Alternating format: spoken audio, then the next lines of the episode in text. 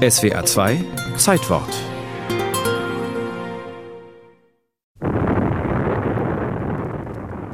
Ich glaube, wenn die Menschheit von der Last der Furcht befreit wird, der wirtschaftlichen Furcht des Einzelnen und der Massenfurcht vor einem Kriege, dann dürfen wir hoffen, dass sich der menschliche Geist zu bisher ungeahnten Höhen aufschwingen wird. Der Philosoph Bertrand Russell war erster Präsident der Campaign for Nuclear Disarmament in London, kurz CND. Er gab dem Künstler Gerald Herbert Holtham den Auftrag, ein Logo für CND zu entwerfen. Holtham und Russell gehörten zu einer kleinen, verzweifelten Minderheit auf der britischen Insel. Sie konnten und wollten die schrecklichen Bilder aus Hiroshima und Nagasaki nicht verdrängen. 1952 war Großbritannien nach den USA und der Sowjetunion zur dritten Atommacht geworden. 1957 zündeten die Briten auf der Christmas Island im Pazifik eine Wasserstoffbombe. Keiner wusste, wie der Rüstungswettlauf gestoppt werden konnte.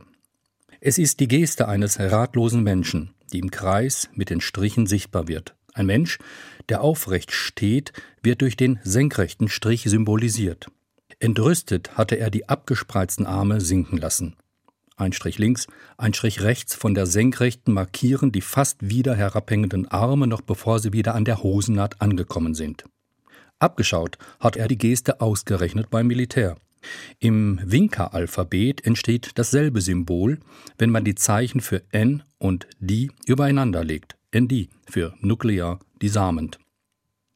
Statt Richtung Pazifik marschierten Ostern 1958 die Aktivisten vom Trafalgar Square in London zum Atomic Weapons Establishment bei Aldermaston. Zu ihrer Überraschung hatten 8000 die Botschaft des Peace-Zeichens verstanden und protestierten vier Tage im Regen mit. Die Ostermarschbewegung war entstanden.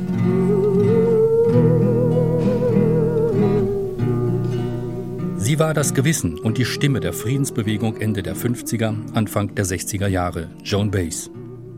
Peace-Zeichen auf NATO-grünem Parker, das war für Millionen der Ausdruck für die Forderung Schwerter zu Pflugscharen. Wie das Peace-Zeichen wurde auch der Parker aus der Welt der NATO in den zivilen Protest übernommen. Auf dem Marsch von London nach Aldermaston wurden Parkers mit dem Peace-Zeichen zum ersten Mal getragen.